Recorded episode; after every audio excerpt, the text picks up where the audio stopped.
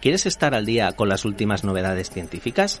¿Te interesan los experimentos? ¿Quieres saber el porqué de algo o no lo entiendes? Escucha Locuciencia. El programa semanal de ciencia en Radio Almenara. En el 106.7 de tu dial. Y también estamos en Twitter y Facebook. Hashtag almohadilla locuciencia. Facebook.com barra locuciencia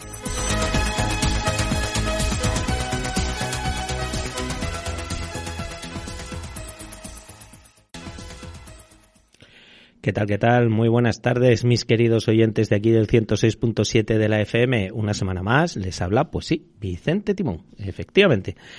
Todo en absoluto y riguroso directo estamos ahora mismo emitiendo aquí en Radio Almenara. Entonces, eh, bienvenidos y bienvenidas y también voy a saludar, ya vamos a empezar por el principio, que siempre me dicen, jo, es que siempre dejas, Vicente, lo de saludar a los pedrajeros y pedrajeras y vitorianos y vitorianas a veces para el final. Pues no, hoy vamos a comenzar por el principio. Pues también bienvenidos eh, aquellos pedrajeros y pedrajeras que nos van a escuchar en el 98.4 de la FM en Pedrajas de San Esteban en Valladolid y asimismo aquellos vitorianos y vitorianas, sí, que nos van a escuchar en el 93.8 de la FM en Radio Siberia, ahí arriba por la parte norte de Madrid Victoria Gasteiz. Seguramente por esa parte a lo mejor hago un pelín más de fresquito del que hace ya estos días aquí en, en Madrid.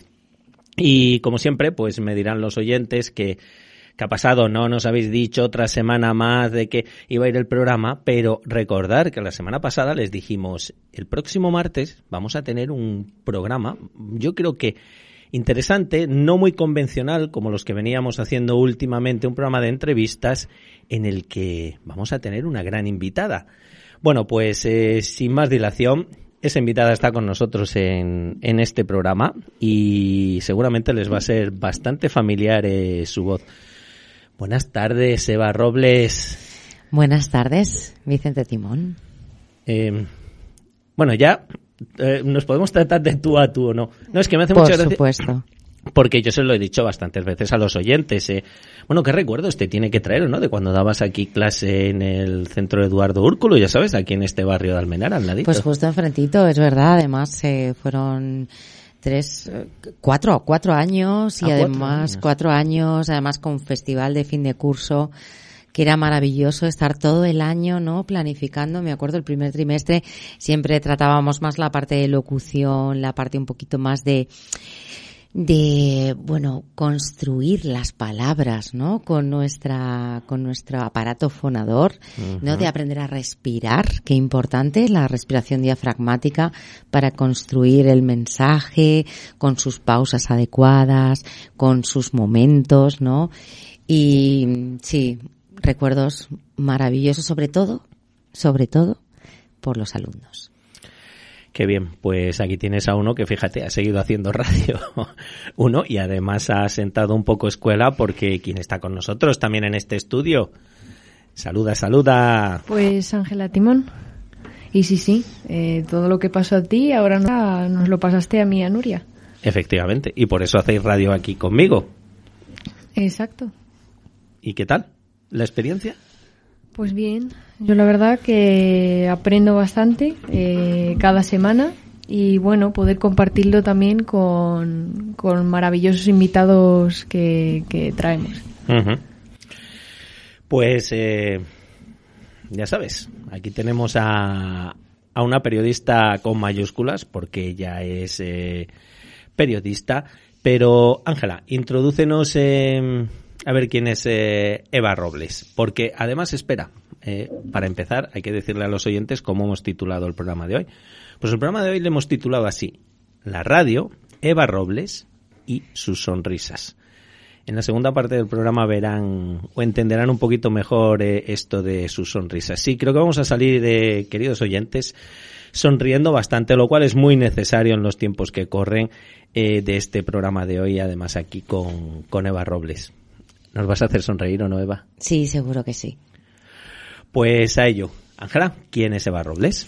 Bueno, pues aquí una pequeñita introducción eh, madrileña y muy de Madrid, pues como es Eva Robles, y además de periodista, es empresaria, speaker, storyteller, writer, locutora, smile coach y además promotora de récords desde 2003 con The Largest Same Name Gathering María del Pilar in Attendance. Ahora nos contará qué es eso. Que además lo hizo aquí en el barrio del Pilar, ¿o no? Autora del libro Es urgente sonreír, un paseo por la felicidad, pues entregando sonrisas y muchas más cosas. También, pues decimos que ha sido presentadora, productora durante los pasados cuatro y consecutivos años, que esto es 4.540 horas de directo del manantial diario de Todos en Libertad, en Radio Libertad con 1.135 programas, de cuatro horas de media de duración en directo. Y luego, pues de 2 a 3 de la tarde, pues lidera tertulias orientadas al emprendimiento, la empresa, el ocio, la cultura segura y el entretenimiento.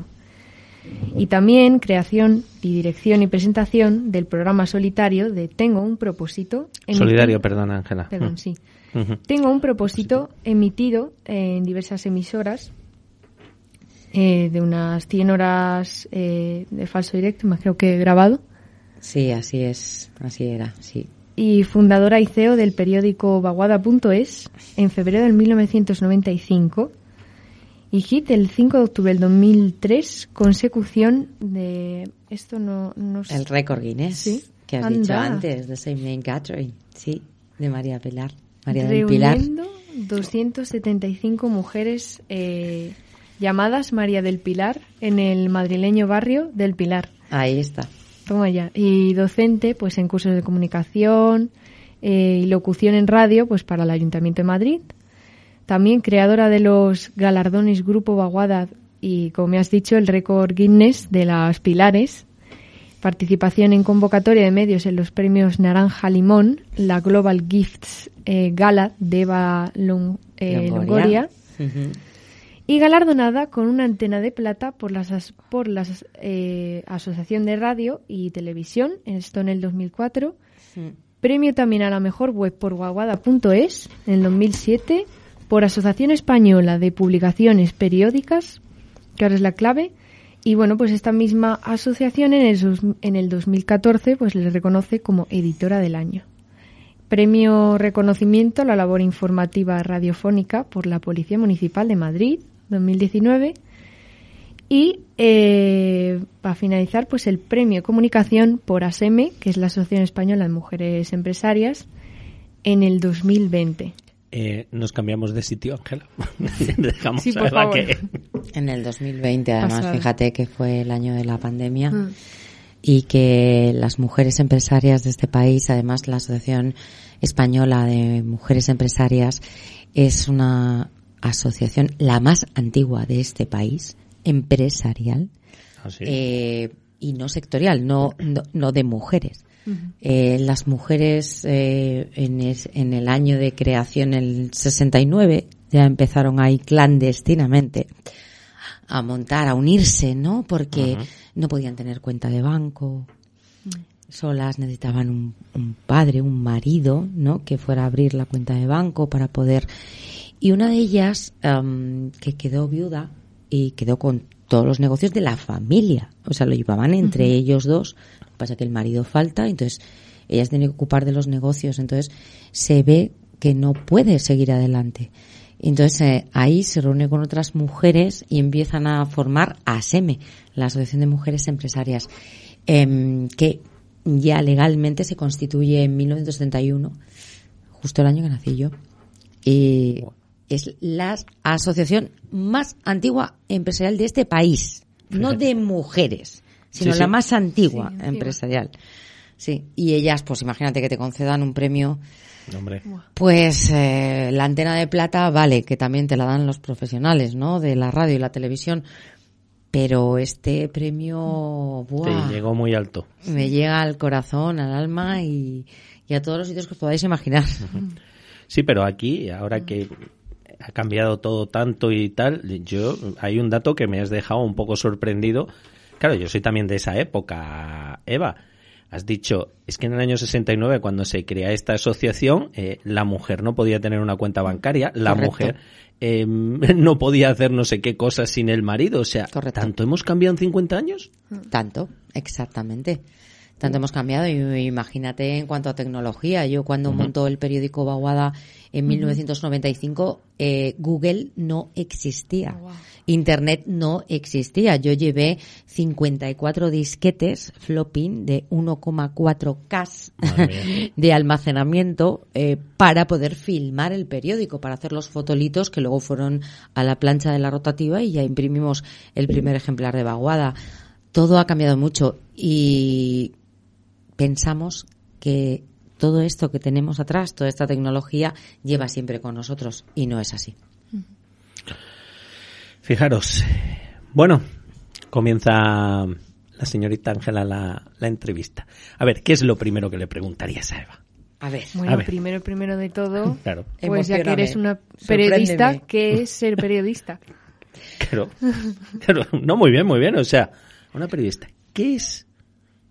Bueno, el- Periodista. ¿qué es un periodista? ¿Qué Sí. es un periodista? Ahora que estáis tan... Bueno, claro, siempre estáis en los medios de comunicación, pero claro, como se habla tanto, para bien y para mal. O sea, que... Sí, de los bueno, periodistas, eh, eh, sí. están algunos que se hacen llamar periodistas, pero jamás eh, estudiaron ni pasaron por la facultad ni por la antigua eh, escuela de periodismo, porque la carrera de periodismo no es no tiene tampoco tan, tantos años. Yo ya sí entré en, en, en- en Ciudad Universitaria para hacer Sí. la carrera de periodismo, pero antes eh, Luis del Olmo, por ejemplo, no estudió en la, en la universidad, simplemente hizo un curso. De, claro.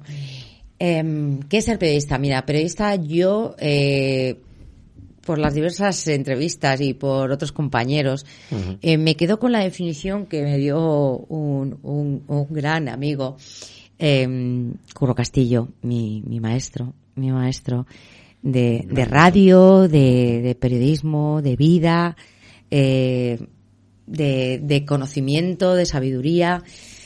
Curro Castillo. Seguro que escuchará Mándale. esta entrevista. Sí, claro que sí. Además está ahora regular. Pues em, a mí me enseñó que el periodista es aquel que sabe dónde está lo que va a interesar a la mayor, el hecho noticiable, sabe detectar el hecho noticiable, dónde está, dónde, dónde va a ocurrir, eh, ¿no? Y lo, lo que va a interesar a una mayoría, porque los medios de comunicación social estamos para una sociedad, no estamos para uno, ni para dos ni para tres, sino que estamos para informar a la comunidad, ¿no? A la humanidad. Entonces, sabemos dónde está la noticia, sabemos detectar lo que va a atrapar el interés de la mayoría de las personas, sabemos qué preguntar y a quién. A los expertos que nos van a traer la información fidedigna que nosotros vamos a transmitir, a contar, a relatar, no a interpretar. Yo, para mí, eso es un periodista. Qué Pero buena de- definición. No, está muy bien. Y acaba de decir eso. A relatar, a transmitir. Me gusta eso último que has dicho. No interpretar. ¿Sabes? Claro. Que es uno de los problemas que hay hoy en día. Interpretar es opinar. Sí. Y eso no está dentro del periodismo. Es lo Ah. primero que te dicen, además. Eh, los adjetivos están prohibidos Ah. ¿eh? en periodismo. Y, y verás por ahí, maravilloso, espectacular, increíble, Eso es. amazing. No, eso no es información. Eso es espectáculo. Toma ya. Sí, eh, entonces, mm, ya esto que nos has contado, ¿por qué? Bueno, prácticamente no lo has dicho con la definición, que por qué son importantes los periodistas. Pues somos importantes para, y además es una de nuestras responsabilidades y yo la he llevado a cabo durante todos los años de profesión, desde ese año 95, que además decido fundar mi periódico porque no creo en los medios de comunicación que hay en ese momento, no creo que lleguen al meollo de la cuestión, no creo que lleguen a la gente de verdad, no creo que lleguen a los vecinos de mi barrio, donde yo monté el periódico, no, no tienen capacidad eh, eh, para afrontar eh, esa cercanía, ¿no? Esa proximidad de una ciudad. Estamos hablando de un distrito Funcarral del Pardo que tiene 240.000 habitantes cuando montamos nosotros el periódico. Entonces, eh, ni Mundo, ni País, ni ABC, ni, ni, ni, ni ninguno de ellos tenían capacidad para llegar hasta el último vecino. Nosotros sí. Entonces yo creo en la responsabilidad de información, de denuncia, ¿eh? de, de realidad, de contar la verdad que ves, simplemente describiéndola y con testimonios. El, el, protagonista de la información es aquel que está en el hecho noticiable. No, el protagonista yo no soy yo, o sea, yo me quito. Yo, yo cuando entrevisto a alguien me quito de en medio. El, uh -huh. el protagonista es mi, mi, entrevistado, ¿no? Esa persona uh -huh. que me va a venir a compartir su conocimiento, su profesión, sus, sus anhelos, sus sueños con mi audiencia. Pero yo me quito de en medio. Entonces, eh, es una responsabilidad muy grande cuando, cuando decides estudiar periodismo. Y yo la gran decepción que me di es cuando comencé mis prácticas en grandes medios, que no lo voy a citar, pues, pues no dejarles mal. y entonces decidí montar mi propio periódico porque quería contar la verdad de mis vecinos del barrio en el que nací. Entonces me lancé a la aventura, emprendí, y, que entonces no se llamaba emprendimiento. Ah. La primera uh -huh. vez que me preguntaron eh, ¿eres emprendedora? Dije, ¿eso que es un insulto? claro, porque esa palabra no la utilizábamos. Entonces, uh -huh. no. Sí, así es. Y bueno, eh, luego aparte de esto, ¿qué otras especialidades hay? Eh, medios. Bueno, ¿qué aprendiste también en, en la carrera? Bueno, en la carrera la verdad es que yo siempre defiendo a la universidad, ¿no? Porque la universidad creo que es el soporte de los valores de cada una de las profesiones que elegimos, ¿no? Del camino de vida que elegimos. Eh, imagino, Vicente, que tú en, en la carrera de ciencias eh, no te compartirían todo, todo lo que luego tú a lo largo de tu profesión has ido adquiriendo, ¿no? En la investigación científica y con tus compañeros compartiendo, ¿no? Pero yo creo que la universidad es básica. Es básica para, para la formación en valores, eh, sobre todo en la humanización en la humanización, que ahora además eh, eh, estoy con la bandera bien alta, eh, uh -huh. levantando la, la, bandera de la humanización, ¿no? En todos los aspectos de la vida, pero sobre todo aquellos que van a liderar desde, desde sus puestos de trabajo, desde sus oficios, desde sus profesiones. la universidad es básica. Es bien cierto que la práctica no te la va a dar eso lo, adquiere, lo adquieres cuando comienzas a trabajar en el día a día, uh -huh. ¿no? Pero es como la vida, ¿no? Eh, tus papás en tu casa te enseñan a, a, ser buena persona, a respetar a los demás, a los ancianos, a cuidarles, a amarles, ¿no? Y luego llega la vida, llega el cole, llega el día a día con tus amigos, ¿no? Entonces ahí es donde llegaría esa interpretación de la vida, ¿no? De cómo quieres vivirla y creo que la universidad es la familia eh, de, de, esos valores de tu profesión y luego ya llega el día a día, el, la empresa cuando te incorporas a trabajar o bien tu emprendimiento, ¿no? Ahí es donde ya ahí empiezas a probar todo lo que te han transmitido, todo lo que te han enseñado tus maestros, ¿no? En, en la universidad. Sí, ahí un poco, claro, tendrás que sí, decidir. Sí, yo lo, puedo, lo, he comprobado. Eso y te iba a decir. Que es, uh -huh. eh, un gran pilar. Eh, la universidad. Sí. Pero ahora mismo, exacto, que estás haciendo Bellas Artes aquí en la Universidad Complutense de Madrid. ¿Te está sirviendo también a nivel de valores y demás para tu vida? Mucho, mucho. Y además, eh, eso, con, eh, compartir con, con, mis compañeros. No sé, eh, pues ya sea exponer nuestros trabajos, saber también críticas constructivas de, de, de los demás, eh, no sé, muchas cosas, muchas cosas. Muy bien, muy bien, ¿no? no si no tengo más Maravilloso. Que... Sí, sí. Mm. Eh, pues como ven, queridos oyentes, sí, es así. Eh, estamos en directo, ¿eh? son las 7 y un minutos de este martes 29 de noviembre del año 2022 y sí, estáis en el 106.7 de la FM aquí en, Radio Almenara. Eh, parece que es una especie de tú a tú entre Eva Robles y Ángela Timón. No, también está Vicente al micro, como podéis escuchar. Eh, por eso, porque hoy es que estamos hablando de, y ahora vamos a ir con ello, a que sí, de la radio. Para ello tenemos aquí a la periodista, la que fue mi profesora, Eva Robles, y luego ya lo verán. Vamos a acabar sonriendo porque vamos a vamos nos va a explicar Eva qué es esto de sus eh, sonrisas. Así lo hemos titulado la radio Eva Robles y sus sonrisas. Vamos con la radio. Que para eso estamos haciendo radio. Ahí está. Eso mismo. Y ahora entrarás tú también. Exacto, sí. Y tenemos además aquí una gran locutora que ya lo ha dicho antes eh, Ángela y bueno, lo repito yo. O sea, en estos últimos, que han sido cuatro años o no, Eva, eh, que has estado en... En Libertad FM sí, cuatro años y medio, cuatro mil muchas horas de radio. Claro. Y al final es lo que decía mi maestro, es lo que decía Corro Castillo, es oficio, ¿no? Es entrenar. En la vida al final todo es entrenar, todo Mm, yo creo que no todo nos viene dado, ni nada nos viene dado, ¿no? Es en lo que tú decides, por lo que tú apuestas, tu talento, en lo que tú te sientes bien, en lo que tú te sientes a gusto, lo que tú crees que, que se te da bien y que brillas, ¿no? Ahí apostar por ello y entrenar, entrenar, y entrenar, y entrenar. Y todos los días, y todos los días, y al final, pues de repente te sale solo, ¿no? Pero es por eso, por el repetir, repetir, y, y así, y así, y así, eh, bueno, he llegado a, a esa, al sentirte como en casa, ¿no? Cuando te pones delante de un micrófono, que, bueno, estás ahí, te estás escuchando, estás modulando la voz, estás haciendo la pausa cuando se requiere, y todo eso es un oficio. No tiene mérito, evidentemente, porque has invertido mm. ese tiempo en entrenar, ¿no? Para ello, pero cualquiera, cualquiera lo puede, lo puede hacer y lo puede lograr, seguro. Di que sí, hay que esmerarse, claro. Hay que aprender, hay que mm. entrenar, eh, lo que está comentando Eva, efectivamente. Y ahora, pues, ¿qué es para ti la radio?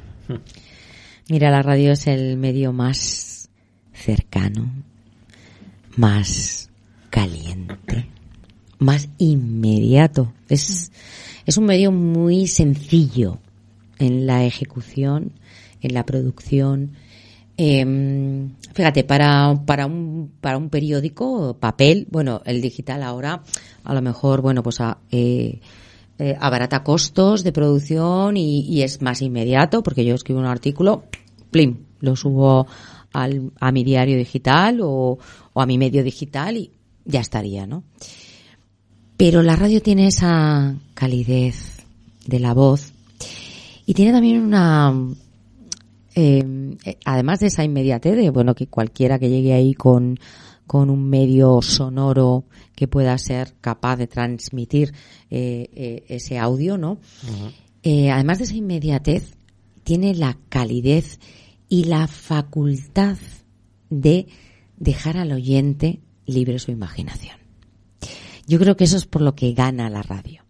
Porque la televisión, eh, con la, con la imagen, bueno, pues ya, ya, ya te genera el escenario, ¿no? Ya tienes el encuadre de la imagen, ya estás, los personajes están ahí, que les tocas, que les ves, pero la radio no. La radio tiene esa magia, ¿no? De que la persona que lo está escuchando puede imaginar. Y además, la radio eh, nos faculta, o sea, faculta a la persona para imaginar y fíjate que la imaginación es lo que nos separa de todos los seres de la creación. Somos los únicos seres que somos capaces de imaginar, ¿no? Esas neuronas espejo maravillosas que construyen mundos que aunque no los veamos y no los podamos tocar, somos capaces de crearlos, ¿no? Hablaremos ahora más adelante de estas famosas neuronas espejo, porque no lo olvidemos, estáis escuchando locuciencia. ¿Y qué otra cosa te intriga sobre Eva? Hemos hablado de radio, ¿Desde cuándo? ¿Cuándo comenzaste a hacer radio? Porque has dicho que llevabas de periodista. ¿Cuántos has dicho? ¿Cuántos años, Eva? Eh, ya bastantes, ¿o no? Pues desde el 95. Desde el 95. La radio llega a mi vida, fíjate, con Onda Madrid, que me propone Curro Castillo hacer una sección em, en el magazine matinal de, la Onda, de Onda Madrid, y mm, eran, bueno, pues 10 eh, minutos, que nunca fueron 10 minutos, porque siempre eran 7, 8, porque claro, el programa se iba, el directo, bla, bla, bla, bla.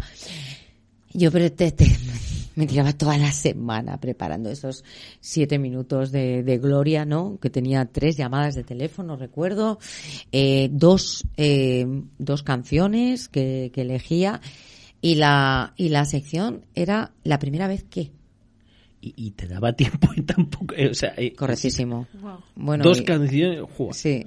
Dos canciones, eh, claro, en siete minutos. Bueno, en tres Ajá. minutos se hace un boletín Sí, de claro. noticias. O sea que, claro, es que todo, el tiempo no existe. El tiempo lo creamos también los humanos. Sí, eso es verdad, se puede dilatar. No, la física ya sabes que también lo dilata o lo encoge. Pero bueno, eso ya son otras palabras. Exacto, exacto. Y esto lo hemos tratado además Sí, varias veces. varias veces, sí. Ahí está. Entonces, en ese programa, bueno, pues aprendí con mi gran maestro y, y ahí, ahí entré en la radio y me enganchó. Y luego vino el programa Tengo un propósito, que también empezó de la forma más eh, rocambolesca que te puedas imaginar. Bueno, pues eh, en radio, entonces era Radio Libertad, Libertad FM, que también empezaban ya a cambiar el nombre y tal, porque venían de Radio Libertad, luego Libertad FM, ahora otra vez Radio Libertad. Y entonces allí me propusieron hacer un programa eh, solidario, pues para dar visibilidad a asociaciones, a fundaciones, ¿no? Que pues que recaudan fondos por causas solidarias y y bueno, pues me empecé a meter ahí en ese mundo. También eran 10 minutos, que se convirtieron en una hora, que se convirtieron en un año, que luego el patrocinador que teníamos entonces en Libertad FM se retiró. Entonces me fui a otra emisora, acabamos en Radio 4G, eh, luego fuimos a, yo qué sé, pasamos por como cuatro o cinco emisoras con el programa y con nuestros niños, con nuestros héroes, eh, niños con enfermedades crónicas, pero que siempre mantenían la sonrisa. Y de ahí, pues la sonrisa, luego ya viene la entrenadora de sonrisas y, y de repente me vuelven a llamar de Radio Libertad, porque como nos habíamos ido allí, hemos estado en otro lado, me vuelven a llamar de, de Radio Libertad, que si lidero el magazine de la mañana, y allí que me embarco, cuatro años y medio, y, y ahora, bueno, pues en, en, otro- en, otros, en otras cosas grandes, internacionales. Estoy trabajando con World Happiness Foundation eh, para hacer cosas grandes en Madrid. Y, pero aquí ya hasta aquí puedo leer, no puedo contar más. Oh, qué bonito progreso, me gusta. ¿Te ha gustado? Bueno, pues, eh, ¿qué más le quieres preguntar al respecto? Bueno, ya se me No, no, ocurrirá lo que- alguna exacto, otra. ¿vale? O lo que se te, se te ocurre. Eh, simplemente a que sí, un poco antes de pasar a, a la siguiente sección, porque sí, queridos oyentes, eh, vamos a hablar algo de ciencia con Eva y además de un poco más en planes, sí, psicología, sentimientos y tal, porque hay dos o tres noticias muy interesantes y como Eva trabaja en, en estos temas, pues eh, ahora las vamos a afrontar un poco ya que tenemos a esta gran periodista y locutora con nosotros, pero antes de, de ello, eh, aparte de radio, que sí has hecho también, pues, eh, bueno, eh, el periódico, pero el periódico Baguada, ese sigue. Sí, claro que sí, vaguada.es.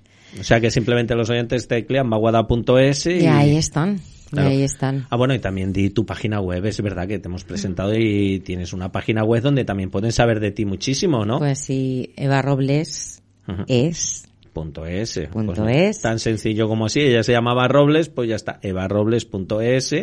Y si quieren saber noticias que del barrio del Pilar y demás, bueno, pues vaguada.es. bueno y de todo Madrid. ¿eh? Hay de todo Madrid. Que, hemos, que estamos allí creciendo. Pronto genial. os sorprenderemos con vaguada.es. Sí, sí. Pues estemos, eh, estaremos al tanto. Nosotros además, eh, aunque hacemos la radio aquí en Almenara, pero vivimos en el barrio Pilar. O sea, nosotros es que nos toca porque porque vivimos, pero bueno, eh, efectivamente es todo es todo Madrid. Pues hablando del periódico de la vaguada, que, que es lo que te une con la vaguada y con el barrio del Pilar. Pues mira, nací en Begoña, en el barrio de Begoña. Fue una de las primeras niñas que nació ahí, en el barrio. Mis padres venían de Moratalaz, de casarse, lo típico, y estar en un pisito eh, de alquiler y ya por fin compraron su piso en Begoña y ahí nací yo. Pues hasta 5 ahí, de enero. pues hasta ahí llega Radio Almenara. Así que los vecinos de Begoña te tienen que estar Bueno. escuchando, así que un saludo para todos ellos. Y todos mis compis del Colegio San José de Begoña. Ah, pues fíjate. Claro que sí, que, que tanto, además seguimos reuniéndonos, seguimos encontrándonos. Bueno, es, es, eh, es muy grande este barrio, muy grande. Bueno, sabéis que es el segundo más densamente poblado de Europa. El, el distrito de Fuencarral el Pardo. Sí, algo así hay, sí. Sí. No lo sabía exactamente ese dato, Ah, sí. pero más Pues o hay- menos. Pues sí, así es, así es. Fíjate, la ciudad de los periodistas ahí que tiene 16, 1000 1040 buzones, porque como buzoneaba el periódico, me lo sé de memoria. Y bueno, pues eh, yo creo que al final eh, montó el, el periódico en el barrio en el que nací, ¿no? Porque luego de, de Begoña, pues por circunstancias mis padres se fueron a vivir a Arzobispo Morcillo, luego nos fuimos a Tirma, o sea que es que recorría al final todo el barrio, ¿no? Y, y, y es que, claro, conocía a todo el mundo. Y es que como soy un, soy una persona que, que digo, bueno, si tengo al lado un ser humano, en, yo qué sé, en la parada del autobús, en el, eh, cuando entras al bar, es que yo le pregunto a todo el mundo su nombre. eh, Porque quiero, eh, quiero estar y ser con esa persona, ¿no? Ahora en las ciudades hemos perdido ese contacto tan, tan cercano. Entonces, pues lo que me pasaba es que yo era una, era y soy una niña del barrio, una niña, una niña del barrio. Bueno, de hecho, he sido pregonera de las fiestas del Pilar, he sido pregonera de las fiestas de Nuestra Señora, la Virgencita de Valverde, en Ah, Fuencarral. Eh, el barrio, bueno, me ha, me ha devuelto eh, con estos agradecimientos todo lo que yo les he dado, ¿no? En los años del periódico y eh, cuando era en papel, pues, todavía siguen llamando al periódico, te lo voy a decir. 91 730 31 71. Todavía siguen llamando a ese teléfono para poner anuncios por palabras Toma ya. porque teníamos cinco páginas de clasificados y la gente vendía sus pisos, encontraba trabajo con el periódico Baguada.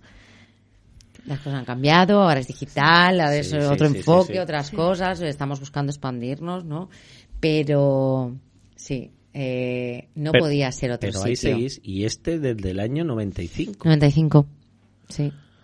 Y en el 2003, o sea, en el 2023, año que viene, se cumplen 20 años de que batiéramos el récord Guinness con las pilis en el barrio del Pilar. Ese sigue todavía. Ese nos ¿Cómo- lo quitaron cómo? los Mohamed. Ah, En el 2005, 1096 Ostras. Mohamed se reunieron y, en Dubai y nos quitaron el récord a las pilis. Entonces estuvimos ocho años celebrando ese evento. Reuníamos a las Marías del Pilar y las Pilares en, bueno, pues en la vaguada o bien en el templete o bien con la, en la carpa de las fiestas del Pilar o bien en la vaguada. Estuvimos tres años haciéndolo con el centro comercial de la vaguada. Otro año nos fuimos a Zaragoza cuando la Expo. En el 2008 fue la Expo. Sí, bueno, por ahí. sí, por ahí no recuerdo bien, pero... Pues nos fuimos a Zaragoza. Llevamos tres autobuses de Madrid, otras que venían de, de Asturias, otras qué, y 500, casi 500, eh, 484 me parece, pilares allí en Zaragoza, en el monumento del Cabezo, en el parque grande de. Zaragoza, allí celebrando con las pilis su nomástica. Sí, maravilloso. Madre mía. Bueno, pero qué bonito también, que mm, seguramente algún oyente pues se sentirá, bueno, alguna oyente, Seguro que hay del alguna barrio Pilar. seguramente, y que haya participado, que nos esté escuchando, pues esto también se escucha en el barrio del Pilar, a la entrada y, y demás, pues eh, es una pena que no podamos abrir, ya lo sé, el teléfono, pero es que no, no es que si abrimos el teléfono, pero bueno, eh, bueno, si quiere llamar eh, a alguien, pues que, que llame. Claro, Claro. pues eso es. Muy bien. Pues O bueno, ¿quieres comentar algo, Ángela? no, no, pasa, podemos pasar al siguiente tema. Vale, no como digas, o sea, que ¿Qué os vais con la entrenadora de sonrisas? vamos antes con, con A esto ver, que se van a sentir muy ciencia. exacto. Vamos un poquito de ciencia, Eva. Venga, sí, no te venga, importa, venga, por A favor. tratarlo. Exacto. Vale, pues ahora que ya hemos indagado más en ti y quién eres tú, eh, pues ya sabes que esto es un programa de ciencia y pues vamos a comentarte unas cuantas noticias científicas y bueno, también saber un poco tu punto de vista y cómo lo ve una periodista. Ok. Y nada, eso saber qué te parece y cómo lo transmitirías al público. Exacto, muy bien, muy bien, Ángela. comenzamos con la primera que desafortunadamente, mm, a que sí, esperemos que no sean muchos eh, los oyentes que, que estén en esta situación, pero, pero es así, es así, ¿o no, Ángela? ¿Qué? Pues la soledad y sobre todo la soledad forzada. Bueno, la soledad eh, en todos los entornos eh, que vas, eh, sanitarios, médicos, científicos, es probablemente la epidemia del siglo, de este siglo XXI, ¿no? La soledad no deseada. Pues bueno, porque cuando elegimos estar en soledad, estar en silencio, estar en nosotros, meditar y es diferente, pero cuando es la no deseada, que ahora se encuentran muchas personas eh, ahí y mm, sí, es el mal, es el mal de esta sociedad eh, que fíjate se da eh, se supone que es la más comunicada de todos los siglos por los siglos, amén, Jesús. Y sin embargo, no existe la comunicación interpersonal.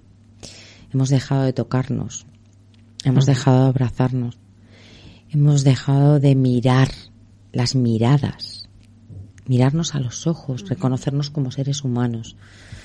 Esto es lo que hablábamos antes de, del humanizar, ¿no? Nuestros procesos, nuestros encuentros. Y todo esto se ha perdido. Y ahí es donde está la soledad. No solo porque estés en tu casa solo. No, no es solo eso. Es porque sales a la calle y todo el mundo va mirando al móvil. Y todo el mundo va mirando a otra cosa. ¿No? Todo el mundo va a otra. Y no está. No, no somos, no estamos. ¿No? Y creo que es el mal de, de, nuestra, de nuestros tiempos, de estos tiempos que corren. Joder, la verdad es que lo has descrito porque eh, la ciencia también, Eva, lo tiene muy claro, pero tendremos que ser los seres humanos los que aquí en este caso pongamos remedio. Sin ir más lejos, acaba de aparecer un artículo, esto lo han llevado a cabo investigadores chinos, sí, de esta semana, te estoy hablando de esta semana, de lo que acaba de preguntar Ángela, de la soledad forzada. Vivir solo de forma forzada incrementa el riesgo de sufrir depresión en un 42%.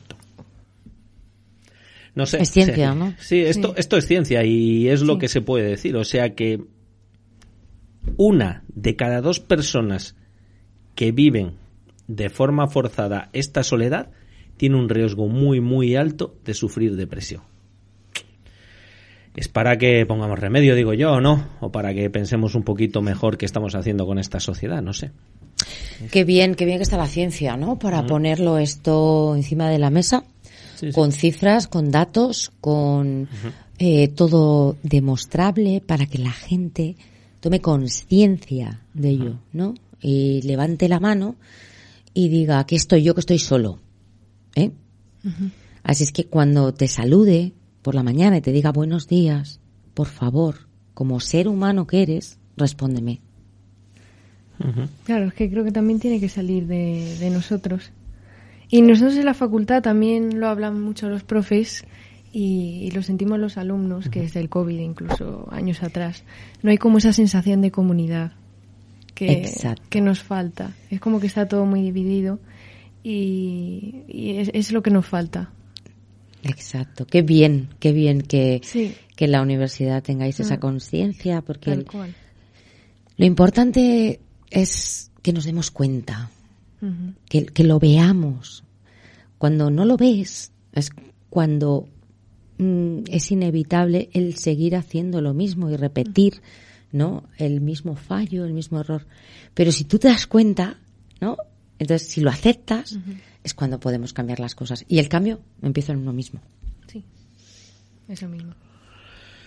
Pues aquí está claro, eh, queridos oyentes, eh, cuídense. Desde la radio les podemos acompañar un poco, pero que, que, se sepa, que se sepa que la ciencia lo dice. Y esto es lo último que acaba de salir con respecto, lo aclaro, con respecto a la sociedad forzada, porque Eva también lo ha distinguido muy bien. Está esa, so, está esa otra soledad que, bueno, que hay personas que por lo que sea ellos deciden. Ahí no. Ahí no, porque cuando es algo voluntario, pues eh, efectivamente no tiene ese tipo de, de problemática. A ver, Ángela. Vamos Otro ahora con qué. ot- Otro estudio. Otro estudio. Venga, Otro otro estudio más. científico que estamos aquí en Locuciencia Eh, exacto. y tenemos que darlo todo por la ciencia. Hmm. Pues a ver, primero pregunta para ti. ¿Eres de la que bebe mucha agua o poca? Porque es que siempre se ha dicho que hay que tomar dos litros de agua al día, más o menos, como mínimo. Pero ya hablaremos también un poco dónde subyace la ciencia detrás de, de todo esto.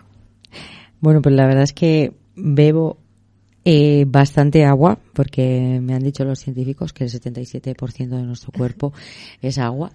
Sí, Eh, somos agua. En somos parte. agua Sí, en la sí. mayor parte, entonces entiendo que para fluir debo de ingerir ese líquido. Pero bueno, que no tiene por qué solo agua, que puedes tomarte una naranja, que también es agua, también tiene parte de líquido, ¿no? No sé, bueno, a ver con qué me sorprenden Vicente y Ángela Timón, porque seguro que me traen un estudio de que los dos litros... Eh, es un mito. Eh, esto, esto era algo que se sospechaba, pero efectivamente acaba de aparecer un estudio en el que dicen que, bueno, esto de los ocho vasos o los dos litros, pues eh, no es exactamente así. Que depende de las personas. Depende de las personas y de las necesidades. Efectivamente hay que beber agua porque hay que mantenerse hidratado porque somos agua. Y ahí está muy claro lo que comentabas tú ahora, Eva. Pero que se queden tranquilos los oyentes. Yo es que te lo digo que también ha sido algo que a mí me lo ha preguntado la familia. O sea, ¿es de, verdad, de verdad hay que beberse los dos litros y tal? Claro, yo les decía, digo, yo eh, miré en la bibliografía científica y no acaba de ver. Digo, no, los científicos parece que dicen que, hombre, ah, por supuesto hay que estar hidratado. Aparte, no es lo mismo la cantidad de agua que necesita, por ejemplo, un niño o un adulto, o sea, que, Claro. o un mayor con respecto a un adulto, todo ese tipo de cosas. Sí, acaba de aparecer un estudio que es lo que dice. Que no, que no, que en las medias están entre 2 y 3 litros, es Ajá. verdad, es verdad, pero que hay gente y hay sociedades en las que se bebe mucha agua, hablan de las sociedades, por ejemplo, es que esto es un estudio que se ha hecho a nivel mundial, que mm, las sociedades estas eh, de los trópicos, eh, eh, debe ser por el clima y demás, beben, claro, tienden a beber mucha más agua Claro. que las sociedades frías. Claro, y, y tiene todo el sentido del mundo, ¿o ¿no? Claro, porque con el calor pues terminas expulsando antes, ¿no? Y claro, sudas más, entonces tienes que beber mucha agua. Pues, eh, queridos oyentes, quédense tranquilos. Aquí lo importante es que estemos hidratados, que efectivamente las medias están por ahí, pero no es necesario y obligatorio que sean los famosos dos litros. Guau. Gracias, queridos Bueno, sí, sí. científicos. Pues sí, es lo que hay. Apuntado. ¿Vale? ¿Qué piensas? No, no, apuntado eso mismo, que, que no es necesario tener que llegar a, a beberse los dos litros de agua todos los días. Claro, es que vamos a ver, tú también piensas, eh, o sea, es que es, es que a veces eh, hay pero me muchos llama la factores aten- de por medio. Pero eh, eh, lo que estábamos hablando del calor o el, de fe- Claro. o el frío, es que yo a veces me, me llama la atención por eso, como los medios, no, es que han dicho, porque a mí me lo han preguntado la familia, no, no, es que han dicho no sé quién en no sé qué sitio que dos litros. Digo, vale, que te lo demuestre científicamente. Claro. Y ves, pues aquí... ¿Ves? Ahí está uno de los peligros de, de los medios de comunicación. Es que lo ha contado la radio. Es que lo Ahí he está, oído en la radio. Es que lo he visto en la tele. Leí en el periódico. Y la portada. Cuidadín. Cuidadín porque manejar y manipular a la opinión pública es muy sencillo. Y te lo dice una profesional de la Sí, que comunicación. trabajas, que trabajas en ello, efectivamente. Sí, así es que atentos todos eh, los que nos están escuchando aquí en. Locuciencia, atentos todos lo que se esconde detrás de cada titular, eh, que seamos todos un poquito, es esto un poquito de sentido común. O sea, hay noticias que, que rayan el absurdo, ¿no? Hay programas, eh, estos programas que, que salen ahí, ponen a la gente en evidencia, que les critican, que, que, que, que rompen sus vidas, ¿no? Que, que, que no sé, em, yo creo que deberíamos de todos trabajar un poquito más en nuestro crecimiento personal, trabajar un poquito más en el autoconocimiento, en querernos un poquito, en mirar al otro para que nos nos ayude a crecer, para que nos sirva de referencia, pero no mirar al otro para envidiarle, ir a por él, ¿sabes? Mm, un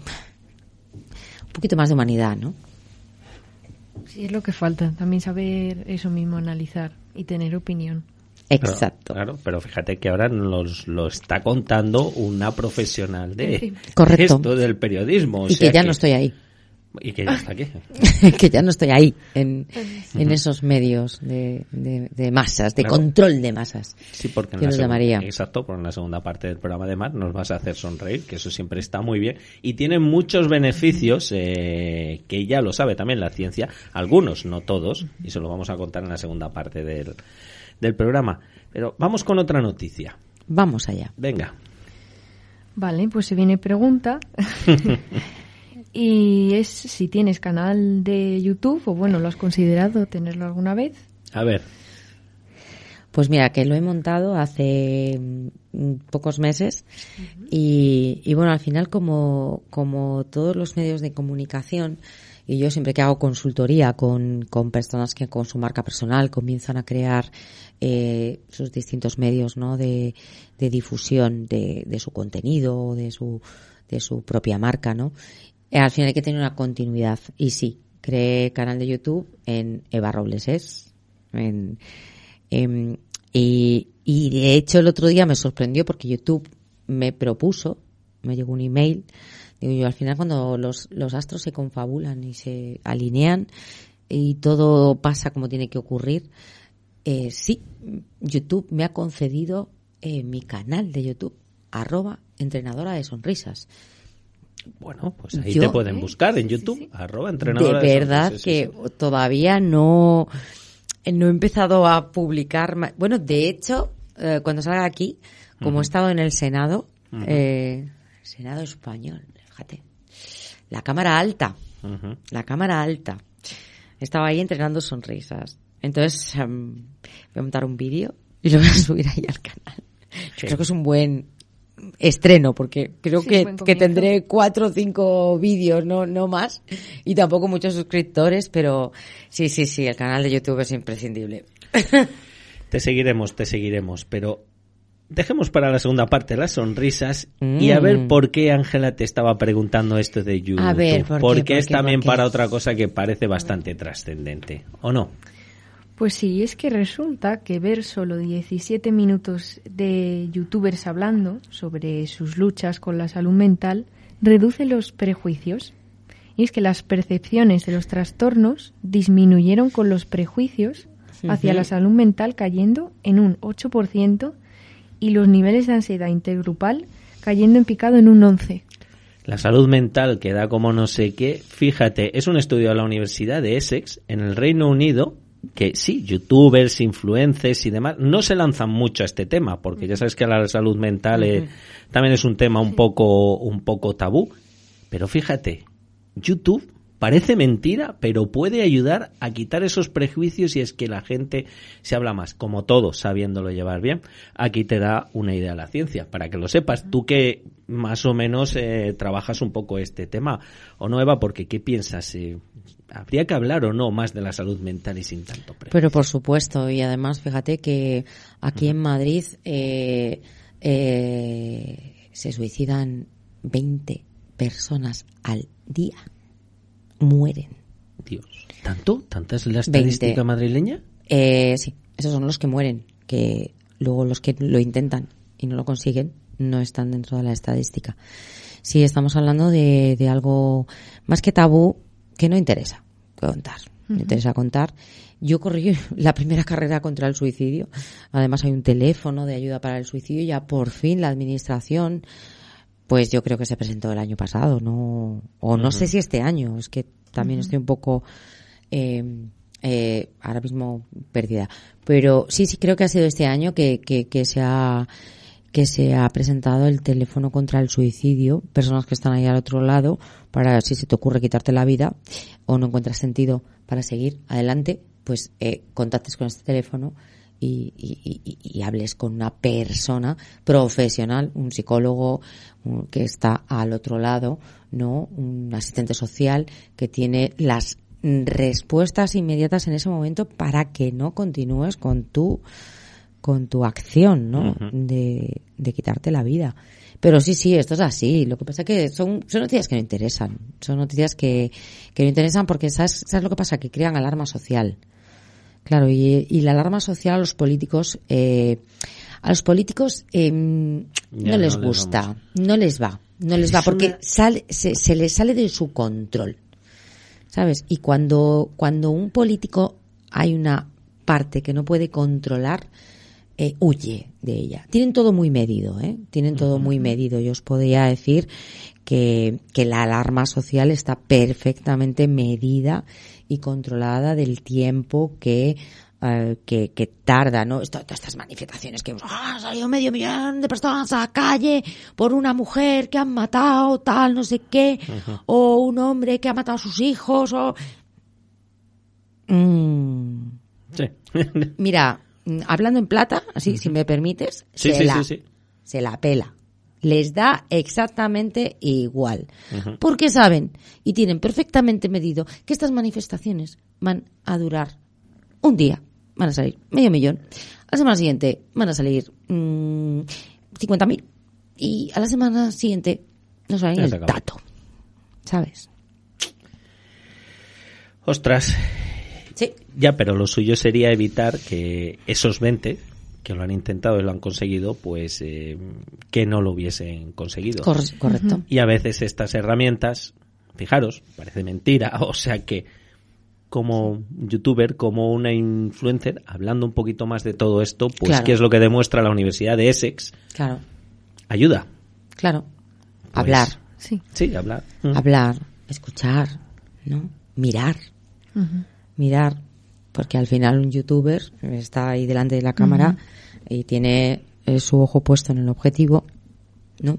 Ujú. Te está mirando, que no te tenga enfrente, pero está mirando al objetivo de la cámara y, y esa persona que está al otro lado está recibiendo es como antiguamente la radio, ¿no? Por las noches que acompañaban a las Es personas, verdad, los mayores sí, es. dormían con su transistor debajo de, de la almohada y, ¿no? Nuestros, y todavía hay muchos que, que lo siguen haciendo.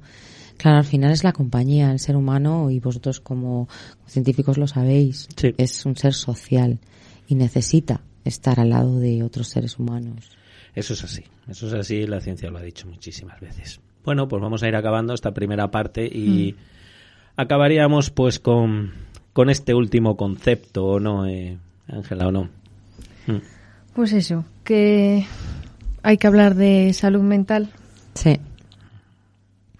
Hay que hablar de salud mental y de hecho mm, de ahí surge el que yo me involucre en el tema del entrenamiento de sonrisas, ¿no?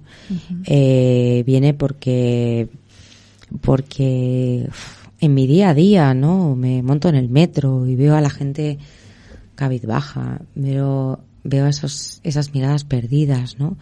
De gentes, de personas tristes, pero además eh, te metes en un vagón de- del tren y, luego vas al otro y al siguiente y por, por poner un poco así de estadística, es fácil, el 90, y- el 90% de los vagones van llenos de personas sin sonrisa, de personas tristes, de personas que las ves, que, que, que sus pensamientos, además, también esto la ciencia ya lo ha investigado, lo ha comprobado, lo ha verificado, nos lo cuenta y nadie se entera. Y es que mm, una mente humana, un cerebro humano, eh, está continuamente pensando y, y arroja entre los 70.000 y 75.000 pensamientos al día, ¿no? Y también la ciencia ha verificado y ha conseguido y ha, y ha datado y ha constatado que el 80 y muchos, y incluso en algunos casos el 90% de esos pensamientos son negativos. Son de, eh, son eh, pensamientos de supervivencia, de estar en el qué me va a pasar después o el qué me ha pasado antes, ¿no? Y entonces eh, mi mente me está protegiendo continuamente del miedo, del dolor, de que si va a caernos, que si, que si va a pasar, que si, pues, la gente en la pandemia, es que la gente estaba, es que no sé cómo hemos acabado locos todos, o sea, claro, es que, eh, entonces yo veo ese sufrimiento en el ser humano y tomo conciencia de ello. Y, y, y- mi padre murió con una sonrisa. Y mi padre me decía siempre que la sonrisa, ¿eh? que la sonrisa, eh, mm, lo conseguías todo y que además te hacía sentir bien. Y dije, investigar.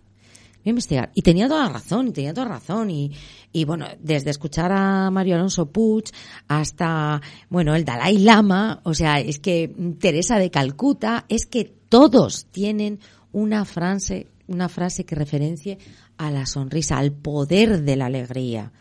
¿No? Al poder de transformar ese pensamiento de supervivencia que te está diciendo, ten cuidado, ten cuidado, ay, que te caes, que te, que te pegas, que te pegan, que te, que te cogen, que te quitan, que te ponen, ¿no? A que venga esa sonrisa de bienestar, de estar en ti mismo, de informar a tu cerebro de que todo está bien, de que no, posiblemente no tenga el control de todo lo que va a ocurrir, pero sí tengo el control de estar en mí y estar alerta y estar en atención, de, de evitar posibles peligros, pero no inventármelos, que eso es lo que hace la mente. Inventar, interpretar. Eso mismo, darle al coco una y otra vez. Sí, sí, sí. Oye, pues eh, vamos a ir a la sonrisa. Claro, vamos a acabar, exacto, vamos a acabar el programa con algo positivo, pero nos lo tienes que contar detenidamente. Ahora, efectivamente, Eva nos va a hablar de su libro. Y claro, como comprenderán, queridos oyentes, hoy que estamos hablando de la radio de Eva Robles y nos queda la parte de su sonrisa, pues claro, de esto la canción, pues bueno, la ha elegido ella. Ha elegido una canción de Janet Jackson, eh, Together Again, o sea, juntos de nuevo. ¿Por qué? Bueno, porque describe muy bien eh, el por qué tenemos que sonreír, ¿no? Y que la, la sonrisa es la perfecta, mm, es el perfecto, yo, yo, la defino como la llave universal de la felicidad, ¿no? Y de la conexión con el otro. Además, si tú sonríes, el que está enfrente no puede evitarlo mm. y se le mm. contagia la sonrisa. Ahora hablaremos de la ciencia de Ah, vale, vale, vale, vale. Ahora hablaremos efectivamente de la ciencia de todo eso. Nos vamos Together Again. Exacto. Together Again y, y, Janet Jackson, eh, Eva Robles, eh, Ángela Timón y Vicente Timón en este Locuciencia, martes 29 de noviembre del año 2022. Sí, 7 y 38 minutos de la tarde. Todo en absoluto y riguroso directo. Un momentito.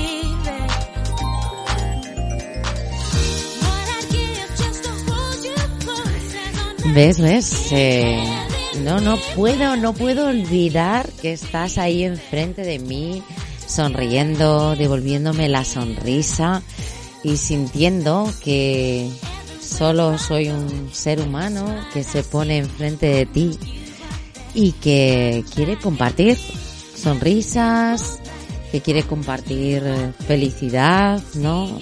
El estar bien, el bienestar.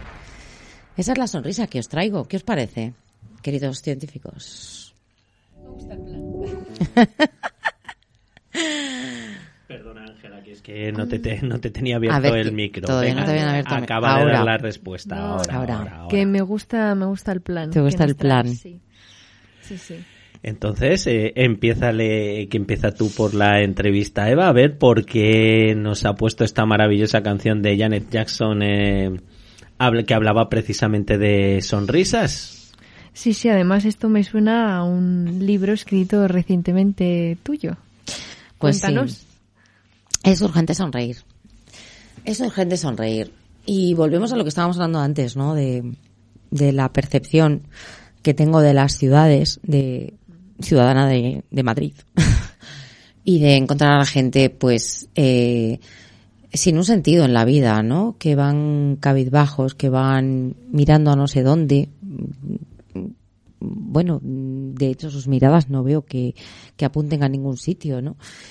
entonces, eh, pues ahí es como, bueno, pues yo venía dándole, había escrito un libro, El, poder de tu sonrisa, con, eh, tras la muerte, el fallecimiento de mi padre, eh, en el que él, pues en esos 41 días, eh, despidiéndole, ¿no? En, el proceso de oncológico y, y, hasta que se va en el final de la vida, ¿no? Acompañándole, él me da muchas pautas, ¿no? De todo aquello que, que le molestaba a ¿no? Que era, por ejemplo, pues que cuando íbamos a verle al hospital con los móviles encendidos, luego poner la música como súper alta o la tele, ¿no? La tele no la soportaba, decía, por favor, apagar eso, eso. Entonces, eh, hay como muchas pautas ahí, ¿no? El, su demanda, ¿no? De, que estuviéramos con él. Era el final de su vida, ¿no? Y aún así, eh, te cuesta, ¿no? Entrar en, no, no, es que no se va a ir. Pues sí, se fue, ¿no? Entonces, pues todo ese compendio de, de cosas y, y, su sonrisa siempre presente, su, su buen hacer, su, su tocar, su, mi padre era un amor, o sea, súper cariñoso, muy autoritario, ¿eh? Que lo cortés no quita lo valiente. Pero siempre estaba ahí, pim, pim, pim, responsabilidad, mm, autoridad a tope. Pero luego era, era el amor, eh, era policía municipal. Entonces, mm, pues ejercía sus dotes de agente de la autoridad, pero las ejercía desde la sonrisa, desde el corazón, desde el amor, ¿no? Hacia personas que, bueno, estaban pues cometiendo un improperio o no. Eh, pues me acuerdo cuando me, contaba, por ejemplo, los poblados de la Malmea y todo esto cuando se eh, todos estos poblados se desbarataron y se, y se llevó a toda la gente a pisos y, y demás y bueno, pues claro, decía, es que voy a ir y les voy a decir que se tienen que ir de su casa. Vale, es una chabola, eh, lo han hecho aquí, pero yo les tengo que invitar a irse. Sí, les vamos a dar unos pisos eh, y les vamos a rehabilitar ahí, pero al fin y al cabo es donde llevan viviendo años. Entonces él siempre decía que con una sonrisa se puede conseguir todo y sobre todo se puede conseguir desde el amor y desde el bienestar. ¿Esto dice la ciencia o no, Ángela? Claramente, por eso mismo es que hay que sonreír, porque es que según el científico Andrew Newberg, la sonrisa es el símbolo, o mejor, dicho movimiento, que ha sido eh, calificado con el de mayor contenido emocional positivo del mundo. Así que será por algo. No, no, no conocías ese científico, me voy a poner a investigar, pero ya. Mira, me lo he apuntado aquí en la agenda. Claro que sí. Es una eminencia, ¿eh? Andrew Newberg este, ¿eh? es uno de los mejores psicólogos más reputados y él lo califica mm. así. Será por algo, como preguntaba Ángela. Yo comencé a investigar y me encontré con María Alonso Puig, me encontré con el Dalai Lama mismo, os lo digo. O sea, es que todas las, eh, todas las eminencias que, que, que buscabas en, el, en las ciencias contemplativas, en la ciencia, en la medicina, todos eh, iban a lo mismo. Eh, si tú pones en alerta al cerebro y tú pones en alerta al cerebro con los gestos del cuerpo, con los gestos de la cara, él va a responder en alerta. Entonces, eh, se empiezan a disparar todos los sistemas que tenemos en el cuerpo de alerta. Es decir, eh, va a insuflar mayor, o sea, más sangre al corazón, va a contraer los músculos, ¿no? Eh, para, por ejemplo, el aparato reproductor, para que me vale fuera el digestivo, para que me vale fuera lo de me cago de miedo, ¿sabes? Esto es, claro, eh, son dichos populares, pero que son ciencia pura y dura. Entonces, claro, cuando entramos en un proceso de miedo, de alerta, ¿no? Por un peligro, pues esto está hecho eh, para cuando hay el peligro realmente. Pero, ¿y si ese peligro no está y nuestra mente lo está inventando? Con esos 70.000 pensamientos negativos que tiene ahí todos los días.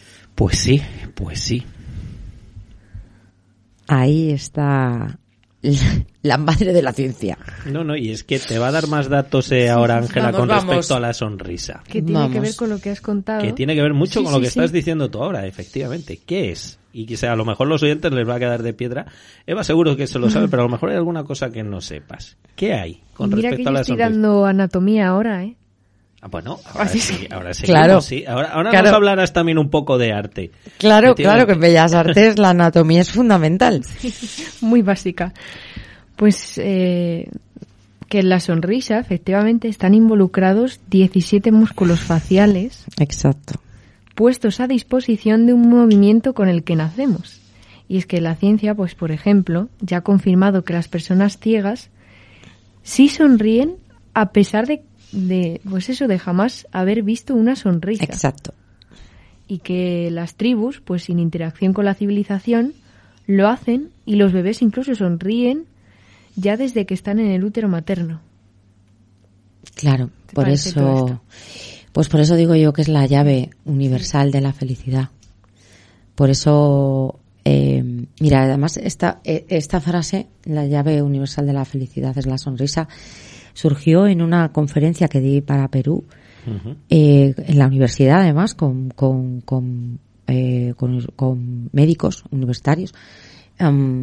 Y, y estábamos hablando de eso, de del encarar las cosas desde la sonrisa, desde la felicidad, desde mirar dónde podemos encontrar la solución, no focalizar en el problema, sino focalizar en la solución y, y desde ahí, desde mm, es que la gente, ¿sabes lo que pasa? Que confunde la alegría y la sonrisa con el cachondeo. Y es que no va de eso. Es que no va de risoterapia. Mucha gente me dice, entrenamiento de sonrisa, ah, ¿eso que es? Una risoterapia de estas que te pone muy contento. Y digo, no, no, yo no cuento chistes, ¿sabes? Yo vengo con la ciencia de la mano. No, no, es lo que dice Andrew Nürnberg. O sea, Claro. es simplemente el de, es un contenido emocional positivo. Exacto. Claro, no es. Exacto, claro, no Vicente. es- sí, es que yo creo que lo ha dicho muy bien este neurocientífico. claro. Está muy claro.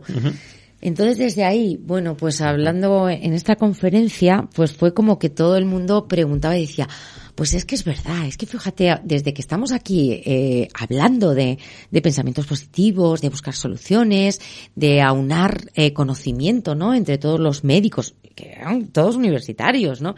Decían, es que me siento mejor, es que he visto como más esperanza, como más, digo, digo, fíjate, vosotros estáis en Perú, vosotros eh, Perú y, y yo estoy en España.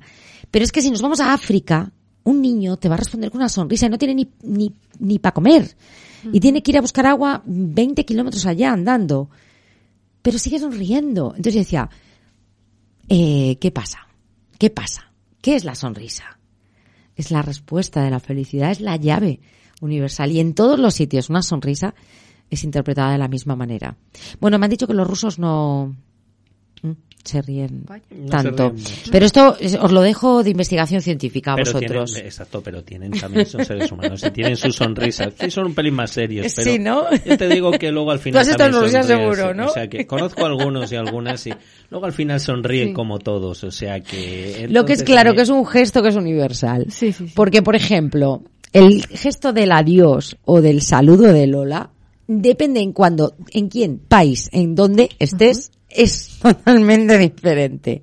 ¿eh? No es lo mismo un hola aquí en España que un hola en otros sitios, que se puede interpretar de otra manera. No, no, queda claro. Y la ciencia lo tiene catalogado, por eso es lo que estábamos hablando. O sea, es el de mayor contenido emocional positivo del mundo. Y a mí lo que me ha dejado de piedra es que incluso ya los propios bebés, Claro. desde el útero materno, Sí. Son capaces eh, los tíos de sonreír. O sea, que será por algo. Bueno, somos, que tú Bueno, también somos, has sí. estado en, Ujú. en Somos, una somos. tripita. Sí, efectivamente. Sí. Pues eh, somos, y ya que hablabas de que estás dando anatomía y tal. a ver, claro, Ángela, a que- ver, cuéntanos. Claro, porque ¿qué es lo que te intriga? ¿Qué es lo que...? Bueno, claro, cómo no. Ya que estamos hablando con una entrenadora de sonrisas, bueno, precisamente es el título, bueno, el título que tú le has puesto a tu libro, Eva, es eso, es urgente sonreír. Sí. Pero eres entrenadora de sonrisas. Ahora nos comentarás un poco mejor qué es esto. Pero claro, Ángela, como anatomista, como artista, Pues eso, que podríamos hablar, por ejemplo, del cuadro más famoso del planeta, que es la Mona Lisa de, de Da Vinci, en especial, en especial por su sonrisa. es curioso que el cuadro más famoso es verdad, lo sea por una sonrisa. Para que veas. Claro. Algo habrá. Algo habrá detrás, ¿no? Exacto. ¿Y, y tú qué nos interpretas como artista? Ahora te ha devuelto la Bueno, pregunta. Claro, hombre, te la tengo que devolver sí o sí, Yo porque yo no- la he visto y Sí. he estado delante de la... Uf, es todo un privilegio, todo una maravilla, ¿no? Sí, Pero a ti, pero a ti como, ar- como artista, ¿cómo, artista. cómo, cómo, cómo que esa sonrisa, cómo, cómo, Sí. cómo haría el autor, ¿no? Para, para plasmarla de esa manera, o sea, ese lado melancólico, el otro más sonriente o más triste o más... Pues no, no lo he analizado a, a fondo, la verdad, pero no sé, a mí me transmite bastante eh, serenidad y, y, y confianza. No sé. Qué bueno, Mm. confianza. Qué bonita palabra, ¿verdad? ¿Mm? Confiar.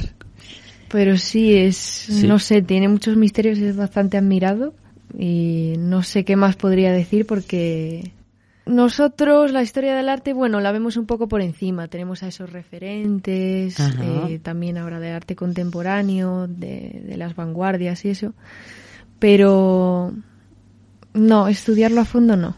Pero a ti te sugiere confianza. Sí. ¿no? Entonces, bueno, habrá que mirar a ver, ahí lo dejamos, habrá que ¿no? investigarlo a ver, sí, sí. claro, con que la sonrisa también genera confianza, ¿no? Confiar. Es algo bastante bueno, ciertamente, sí. Porque mm, entrando un poco en esta parte científica, en esta parte que tú cultivas, eh, bueno, humana, o sea que la ciencia lo estudia, pero luego, claro, tenemos que ser los seres humanos los que en el fondo, pues, llevemos a cabo todo esto. Es que fíjate, cuando sonreímos, activamos una serie de zonas en el cerebro, una de ellas es la, lo que se conoce como la corteza motora. Ahora sí estoy hablando de la ciencia de la sonrisa, oyentes de locuciencia, que es la que se encarga de producir el movimiento y los centros de memoria a nivel del hipocampo. Y esta activación hace que con una sonrisa se liberen hormonas, se liberen también neurotransmisores, que son los que producen el placer y la alegría.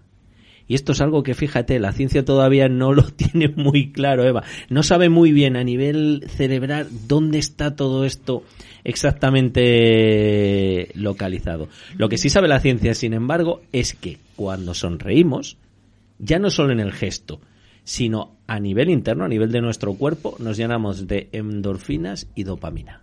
Toma ya. Y serotonina. Y serotonina, fíjate, Eva lo Los- tiene mucho más claro. Los que, mm, los que sí lo tienen claro son los productores de sustancias eh, tóxicas. ¿Mm? Eh, sí, eh, dopami- eh, todo lo que es la- las drogas ¿eh? y todo esto, saben que llegan ahí a ese lugar y producen un cierto placer.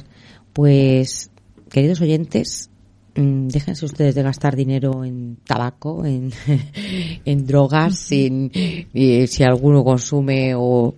¿eh? Porque con una sonrisa el efecto es exactamente el mismo. Llega a ese mismo punto motor A la corteza motora. tú- a la corteza motora y produce exactamente los mismos efectos. Lo que tú dices, la ciencia no ha llegado a averiguar el cómo se produce eso, pero lo que sí ha verificado es que ocurre. Sí, sí, sí, que sí. es y sabe además- más o menos la zona, claro. Es instantáneo. O sea, Sí. tú haces la sonrisa. De ahí que yo entrene sonrisas, que es lo, lo único que hago es, bueno, lo único, que al final, eh, eh, cuando una persona está mal, cuando una persona está chunga, cuando una persona tiene un problema, cuando está en la tristeza, eh, sacarla de ahí, que limpie todo, todo ese dolor, ¿no? Toda esa rabia, toda esa ira mm, que lleva dentro, lo sacamos y luego construimos esa sonrisa de bienestar. Entonces, cuando empieza a llegar la señal al cerebro que a esa persona le informa de que todo está bien, todo está bien, entonces cuando el cerebro empieza a generar esas endorfinas, endorfina T, serotoniza T, eso es lo que, lo que propongo en mis entrenamientos de, de sonrisas. Es un proceso largo, eh, también depende de la persona, ¿no?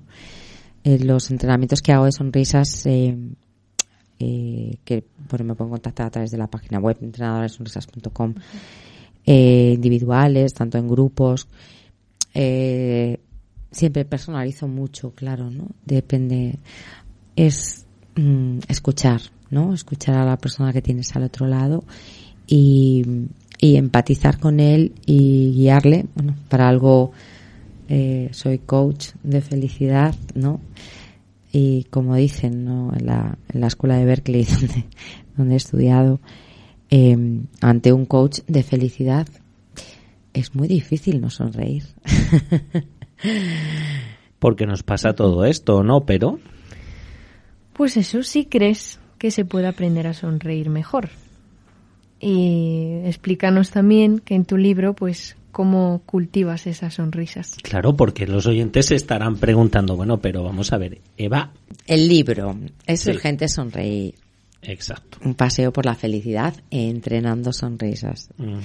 Tienen ocho capítulos en el que vamos avanzando por ese mundo, ¿no? De la, de la sonrisa, del pensamiento positivo, eh, a través de, de mis eh, experiencias personales, a través de el acompañamiento en el final de la vida de mi padre, también un proceso que, que viví con mi hija, con 11 años, una hemorragia cerebral, que de repente apareció y, y bueno, congénitamente te, le falta la cerebral, la arteria cerebral media en su cerebro y, y bueno, pues ese proceso también estuvimos ingresadas, en, estuvimos 48 horas en UCI, eh, luego ya subimos a planta, todos esos procesos, ¿no? Que la vida me ha traído y que al final, eh, si, si logras salir de ahí, ¿no? Si logras eh, vivirlos en el aquí y en el ahora, eh, los conviertes en aprendizajes, ¿no? Y todo mi deseo eh, en este libro es compartir estas experiencias, ¿no? Compartir estos dolorcitos, estas mochilas que todos llevamos, el- esos duelos, ¿no? Esas despedidas, esas ausencias. eh, también cuando el periódico pues no iba tan bien como, como deseaba o como iba antes de, de llegar la crisis del 2008. Pues todo eso, al final, dices, ¿por qué? ¿Por qué me pasa a mí, no? Eh, todos- cuando estamos en un proceso de duelo, cuando estamos en un proceso de ausencia, cuando estamos en un proceso de dolor, ¿por qué? ¿Por qué a mí? Si yo soy una buena persona, si yo mm, lo doy todo por los demás, y eh, si yo hago todo lo que se supone que tengo que hacer, ¿no? ¿Y por qué a mí? Bueno, pues yo invito a todos los que nos están escuchando que no se pregunten el por qué, sino el para qué. ¿no? Eh, para mí es un regalo, es un regalo, eh, y ya hablo desde la cicatriz, evidentemente mi padre se fue hace 10 años, ¿no? Pero es un regalo, ¿no? El que mi padre se fuera y pudiera acompañarle hasta el final, hasta el último segundo de vida. Eh, para mí es un regalo que, que mi hija sobreviviese, ¿no? A esa, a esa hemorragia cerebral y las dos aprendiéramos a, a contarnos que tiene un cerebro diferente. ¿no? Y que, y que, y que, bueno, es una niña excelente, es una maravilla de mujer, ¿no? Eh, y, y para mí es un regalo, ¿no? El, el, el poder eh, haber visto que, bueno, pues que la estructura de mi empresa perfecta en un momento en el que, bueno, pues eh, ganábamos dinero y toda la empresa iba bien, pues de repente viene una crisis y se lo lleva todo, ¿no? Yo, por ejemplo, cuando vino cuando vino la pandemia y cuando vino la crisis económica después de la pandemia, yo ya un poco tenía la lección aprendida, o sea, no me sorprendía nada de lo que estaba sucediendo, ¿no? ya lo había vivido, ¿no? Entonces, invito a todo el mundo, ¿no? A que, a que, que no solo beban de, de la fuente de mi libro, sino de otras personas que han pasado por procesos, pues, eh, de final de vida o por procesos eh, de mm, enfermedades crónicas, ¿no? que, que se miren ahí, que miren esos referentes, ¿no? Que miren esos héroes cotidianos que siguen adelante con sus dolores y que, y que les falta una pierna, mirar a Irene Villa, eh, sin dos piernas, ahí, o sea, es que, eh, que miren a esas personas, ¿no? Eh, y que vean cómo día a día construyen, reconstruyen e interpretan la vida eh, como llega. Y hay que abrazar la vida como viene porque así conviene. Pues esto lo tienen en el libro de, de Eva. Efectivamente, es urgente sonreír.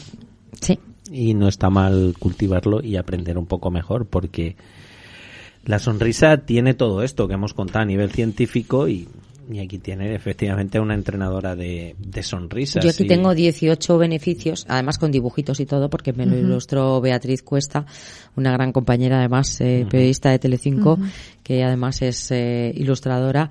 Y, y bueno, pues aquí tenemos los 18 eh, beneficios de sonreír, según nos cuenta la ciencia, los médicos y todo el mundo. Yo los he recopilado y seguro que hay alguno más, ¿eh? Eh, es que Ángela les va a decir uno más para que vean, eh, ver, queridos ver. oyentes, por qué esto es bueno.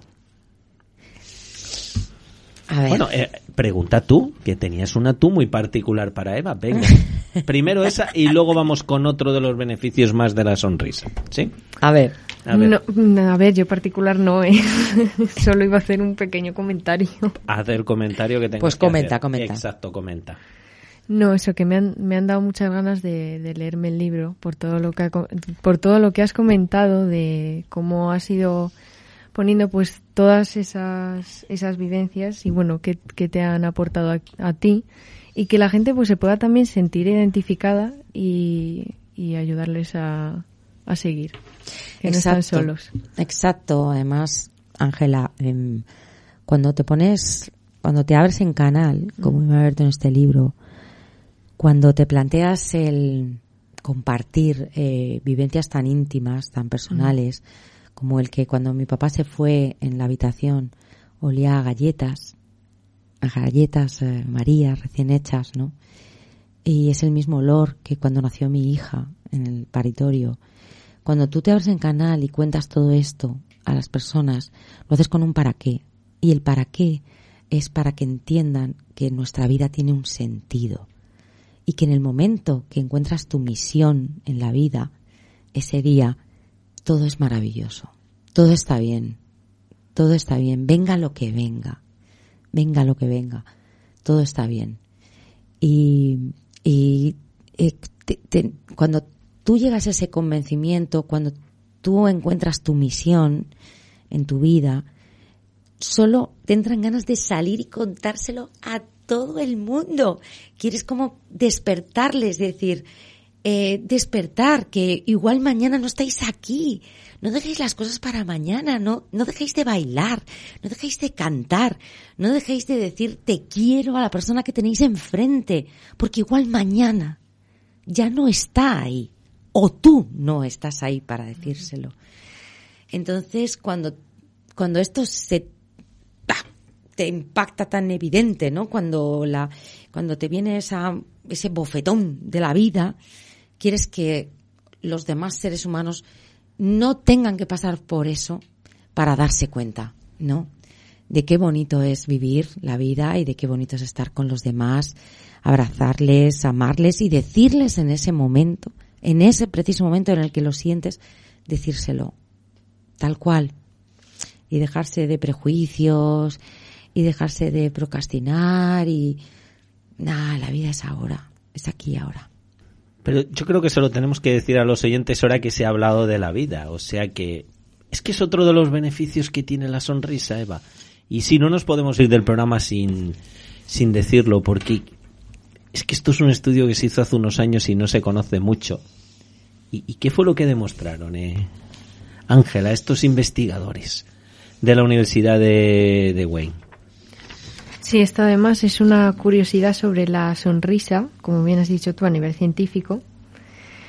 Pues es que sonreír neurológicamente ayuda a reducir el, el nivel de hormonas que nos producen estrés e incomodidad, como pues el cortisol. Cortisol. Y es que pues la ciencia ha hecho uso de la sonrisa como medidor de longevidad. Toma ya. No sé si esto lo sabías, sí, pero es así. Ahora que hablabas de la vida, mm. efectivamente. O sea que encima voy a vivir más, porque yo estoy todo el día sonriendo. cuenta, cuenta, cuenta. Cuenta, cuenta, por favor, que estoy deseando, ¿sabes? Pues es que ya en, en el año 2010, en Wayne State eh, University, una serie de investigadores de, de Estados Unidos, pues eh, analizaron fotos de una serie de jugadores de, de béisbol de los años 50 Claro, lo analizaron, fijaros, 60 años después, entonces ya estos jugadores habían fallecido. Lo hicieron a través del análisis de las fotos de los rostros de estos jugadores. Qué bueno. La idea es buenísima. Pero ¿cómo sois los científicos, eh? de curiosos y de... es impresionante. Cuenta, cuenta el resultado, que el resultado es lo, impresionante. Eh, sí, pues eso, el resultado es que la sonrisa parecía predecir eh, la longevidad porque ya que mientras aquellos que no sonrían en sus fotos vivieron un promedio de 73 años y quienes salían con la sonrisa más extensa llegaban casi a los 80. Toma ya. Sí. comparativa, ¿eh? Bueno, yo de hecho tengo en las presentaciones y las conferencias que doy, tengo una de ellas cuando, sobre todo con, cuando la doy a ejecutivos estresados y, y no sonrientes. sí, porque lo de ser serio, pues es como que más autoridad, ¿sabes? Pues no saben que una sonrisa, pues también puede tener la misma autoridad, ¿no?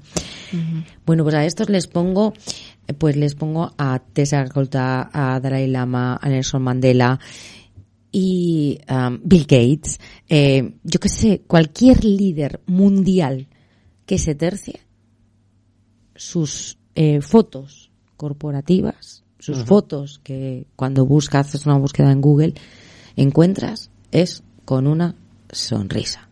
Y esto no es casualidad. Pues yo creo que no. Aquí está. Y Ángela, vamos a ir acabando con uno de los gestos y una de las curiosidades eh, mayores que tiene la sonrisa. Que Eva, me imagino que lo cultivará. Y ahora nos dirá el por qué. A ver, a ver, a ver. Porque aquí sí que la ciencia lo hemos estado mirando y bueno, tiene una cierta explicación. ¿Tiene dudas o qué? Tiene dudas, sí, no lo tiene muy claro. Pues el reírnos. El famoso, eh, la famosa risa, Ajá. que además es contagiosa. Ajá. Y es que al, al reírnos no solo producimos, o sea, que no solo producimos hormonas cuando sonreímos, sino que también expresamos emociones. Correcto. Y dado que así, pues comunicamos a alguien lo que estamos sintiendo. Como las personas pues, estamos programadas para reconocer las expresiones, cuando vemos una sonrisa activamos las neuronas espejo, que estas son las responsables de contagiarnos las ganas de sonreír. Por lo tanto, pues sonreímos igualmente. O sea que al final van a ser las dichosas neuronas espejo las causantes de todo este cisco. Bueno, es que además eh, yo fue curioso cuando descubrí las neuronas espejo el paquete de neuronas espejo, que así lo llaman los científicos, em, es que no solo son em, eh, las precursoras de, del contagio de la sonrisa, es que a través de ellas aprendemos los seres humanos, de 0 a 6. Eh, de 0 a 3 más máximo. Funcionan 24/7. Graban todo. Y reproducen, imitan. Y son las precursoras, además, de el fenómeno social. Claro, nosotros somos sociables gracias a ellas. No son las que nos conectan con la otra persona y además aprendemos con ellas por imitación. Por imitación. Yo vi un programa súper interesante en redes. Ah, eh, Pulset, por favor, sí, sí, eso no- en redes, que ahí fue donde yo empecé a investigar en espejo y brutal, brutal. O sea, pues cuando tú estás viendo la tele, por ejemplo, y de repente a, a alguien le, pues, clavan un cuchillo, o algo, ¿no te parece a ti como que sientes tú ese escalofrío, ese, como si, a, a mí nunca me han clavado un cuchillo, pero bueno, eh, me puedo imaginar el dolor, ¿no? Y tus neuronas espejo reproducen eso, la empatía del ser humano.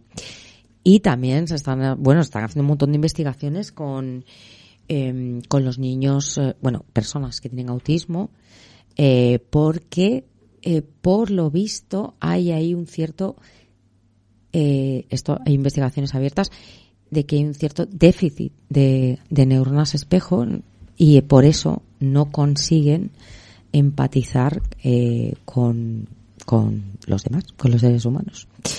Son, son las causantes que, que, nos, que, que yo ahora mismo coja este boli y sepa cogerlo por imitación. eh, el aprendizaje, la imaginación, la empatía y la sociabilidad. Todo eso se lleva. No las conocía. No sabía de su Pues yo apasionada, apasionada estudiosa. de ellas. Hacemos un día un programa sí, de ¿eh? esto, sí. Sí, deberíais, Para- deberíais. Y vamos, es que yo me enchufo y lo, vamos, me lo Le escucho traemos otra vez a Eva y nos... como loca. Sí, sí, sí, sí, sí, para saber de todo. Yo he aprendido un montón con vosotros hoy. No, aquí tienes, eh, yo creo que sí, una serie de podcasts, fíjate, de, de esto que cultivas tú y que está tan sumamente bien. Y fíjate la de beneficios que tiene. Eh, eh, yo, por ejemplo, esto con respecto a lo que hablabas de esta activación de estos de centros en el cerebro parecido a lo que hacen las drogas y fíjate qué, cosa tan sencilla. Efectivamente, Fíjate. podemos también. Fíjate, Eso- eso no lo sabía, por ejemplo, y eso, sin embargo, está muy bien Claro. haber transmitido ese mensaje a los oyentes. Pues, eh, eh, Eva, para ir un poco acabando, bueno, llevamos ya algo más de una hora y media de, de programa. ¿En serio? Sí, sí, No me he de enterado. momento 29 No, son las 8 y 15. Hace radio, ¿eh? Que tú sabes muy bien qué tiempo en la radio se pasa, que sí. Pero aquí, afortunadamente, no tenemos ese estrés y demás que tenéis los profesionales. Es- lo has descrito muy bien cuando estabas en Onda Madrid en siete minutos. Dos canciones, no sé qué, tal y cual. Bueno, es, eh, la parrilla manda, ¿no? Exacto. La parrilla de programación Pero sí hay que dejar ahora a los próximos compañeros que vendrán dentro de media hora o demás em, una sinopsis de esto último, porque es eh, urgente sonreír. Bueno, el, el gran descubrimiento, ¿no? Eh, a través de mis experiencias de vida es, además es que surgió un día así, a- pues como ocurre con la ciencia, que tú mm, en el programa, cuando estabas con nosotros en, en Libertad FM, Libertad FM, nos lo contabas muchas veces que, que la ciencia eh, muchas veces es por casualidad, ¿no? O sea, cosas, es- estás investigando, estás investigando y de repente aparece eso, ¿no? Dije un día, digo, vamos a ver, si tú cuando te vas a un parque de atracciones, cuando te vas a bailar, cuando te comes un helado que te mola, que te gusta, mm, qué rico, de repente te sale la sonrisa, ¿no? ¿Por qué? Porque está pasando algo que te gusta, algo, ¿no? Que tú recepcionas como algo guays para ti. Dije, bueno, pues vamos a darle la vuelta, ¿no? Vamos a sonreír para estar bien, ¿no? Entonces esa, esa es mi, mi frase, ¿no? Sonríe para estar bien, no solo porque lo estés. Es como decir, vamos a utilizar como herramienta la sonrisa para provocar bienestar, ¿no? Para que nuestro cuerpo entienda que las cosas están bien. Que no hay que ponerse en alerta, que no hay que liar ningún infarto al corazón, ni ninguna movida extraña, sino que simplemente estamos bien. Hay que poner Por en ahí van marcha- los tiros. Hay que poner en marcha esos 17 músculos eh, faciales. Solo. No, Ey, para enfadarse, sí. que os falta este dato, son más de 40. Sí, porque, claro, porque actúa todo el entrecejo, cuando te enfadas, ¿eh? todo el entrecejo, también la boca, las comisuras. No interesa, no interesa. Te arrugas mucho más enfadándote que sonriendo. Y gastamos mucha más energía, que lo sepan los oyentes. Pues Cuanto más músculos hay en marcha, ¿ves? Fijaros. Correctísimo. Fíjate aquí la ciencia que estamos haciendo, ¿eh? Exacto, ¿eh? Está todo muy bien respaldado. Pues eh, ahí tienen mis queridos oyentes, de verdad, Eva, eh, un placer y muchísimas gracias. Pero Ángela se va antes de que te despidamos y despidamos el programa, eh, tiene todavía mm, alguna curiosidad más. Pues la primera, que cuáles son tus planes de futuro. Hmm. Y alguna otra cosilla más. Bueno, venga, os doy. Venga, ¿qué nos puedes contar un poco? Venga, ya que me habéis invitado aquí, tan maravilloso. Muchísimas gracias. Bueno, pues deciros que trabajo en la felicidad y en seguir respaldándome con, con investigaciones científicas, eh, por supuesto. Estoy trabajando con World Happiness Foundation, que trabajan en todo el mundo. Hay 80 ágoras en marcha eh, a lo largo de todo el planeta.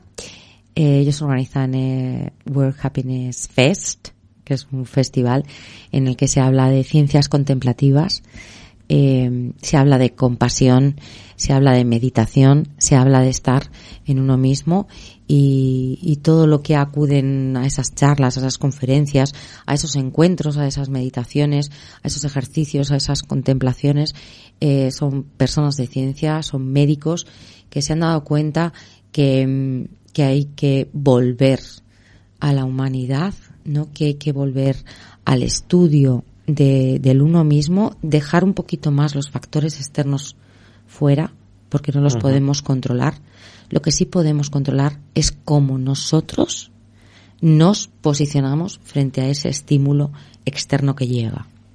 Si tú estás en tu centro, si tú estás preparado para asumir lo que venga, ¿eh? lo que lo que eh, lo que acontece conviene, ¿no? Que dicen. Eh, si tú estás ahí en tu centro, nada malo puede suceder. Todo es para bien. Entonces, eh, ahí estoy, ahí estoy trabajando con, con esta fundación que la verdad es que me está dando un apoyo muy importante en todo lo que es eh, refrentar con, con la ciencia y refrentar con, con todos los estudiosos que hay por el mundo midiendo la meditación. En el último congreso que estaba en Zaragoza de ciencias contemplativas presentaron un, un videojuego, una, una experiencia inmersiva para meditar, para la gente joven. ¿Eh? porque bueno, eh, a la gente le cuesta todo el, tema de la meditación y dice, ay, yo ahí, estoy parado, respirando y tal cosa que, que rara. Que... Bueno, espectacular. Un videojuego con muñecos, tal, que te van llevando por...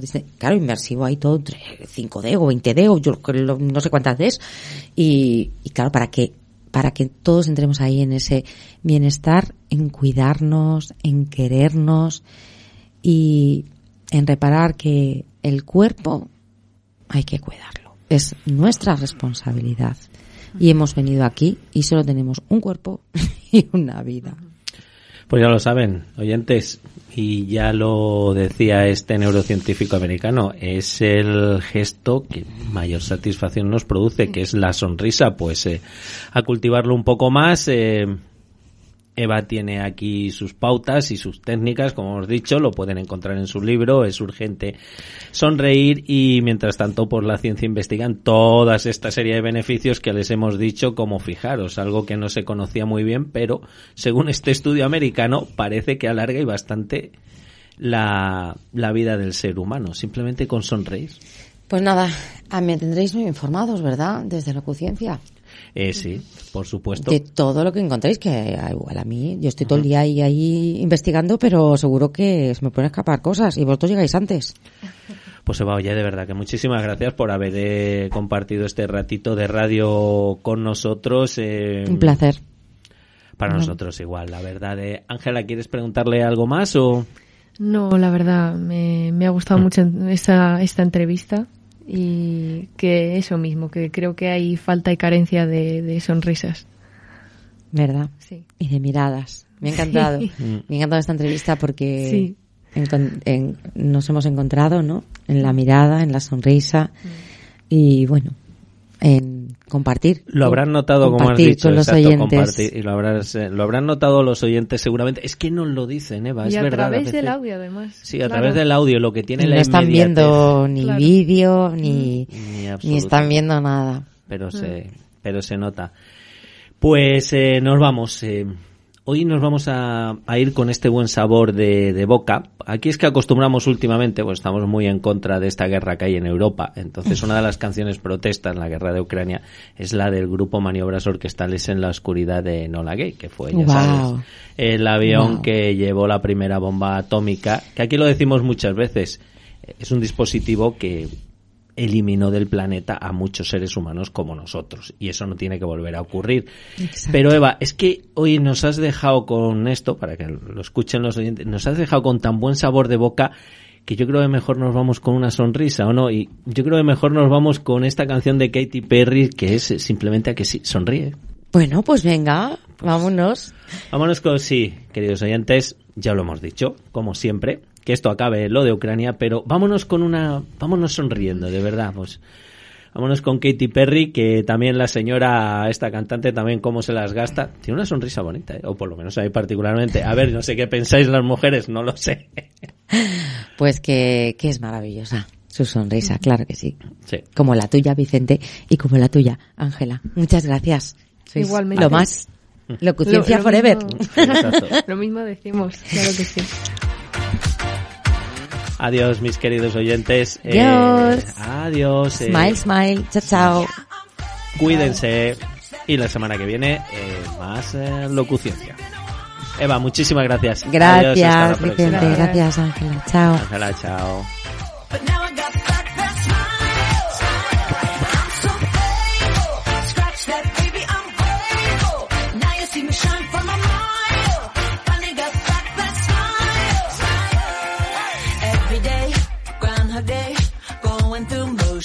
So fake. Not myself, not my best. Felt like I failed the test. But every tear has been a lesson. Rejection can be God's protection. Long hard road to get that redemption, but no shortcut to a blessing. Yeah, I'm faithful. Scratch that, baby,